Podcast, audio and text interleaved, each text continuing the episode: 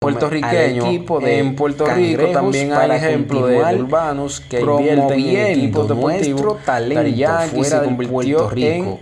e inspirar la generación de talentos locales y joven Santurce, comentó el uno de los team con más campeonatos a la invertir en la liga el de, de malo profesional no se queda en mayo del 2021 el, equipo de Los Cangrejos ¿verdad? Yankee, quien se presentó en Santo Domingo Los el pasado sábado con su de de despedida. la última vuelta pasó a ser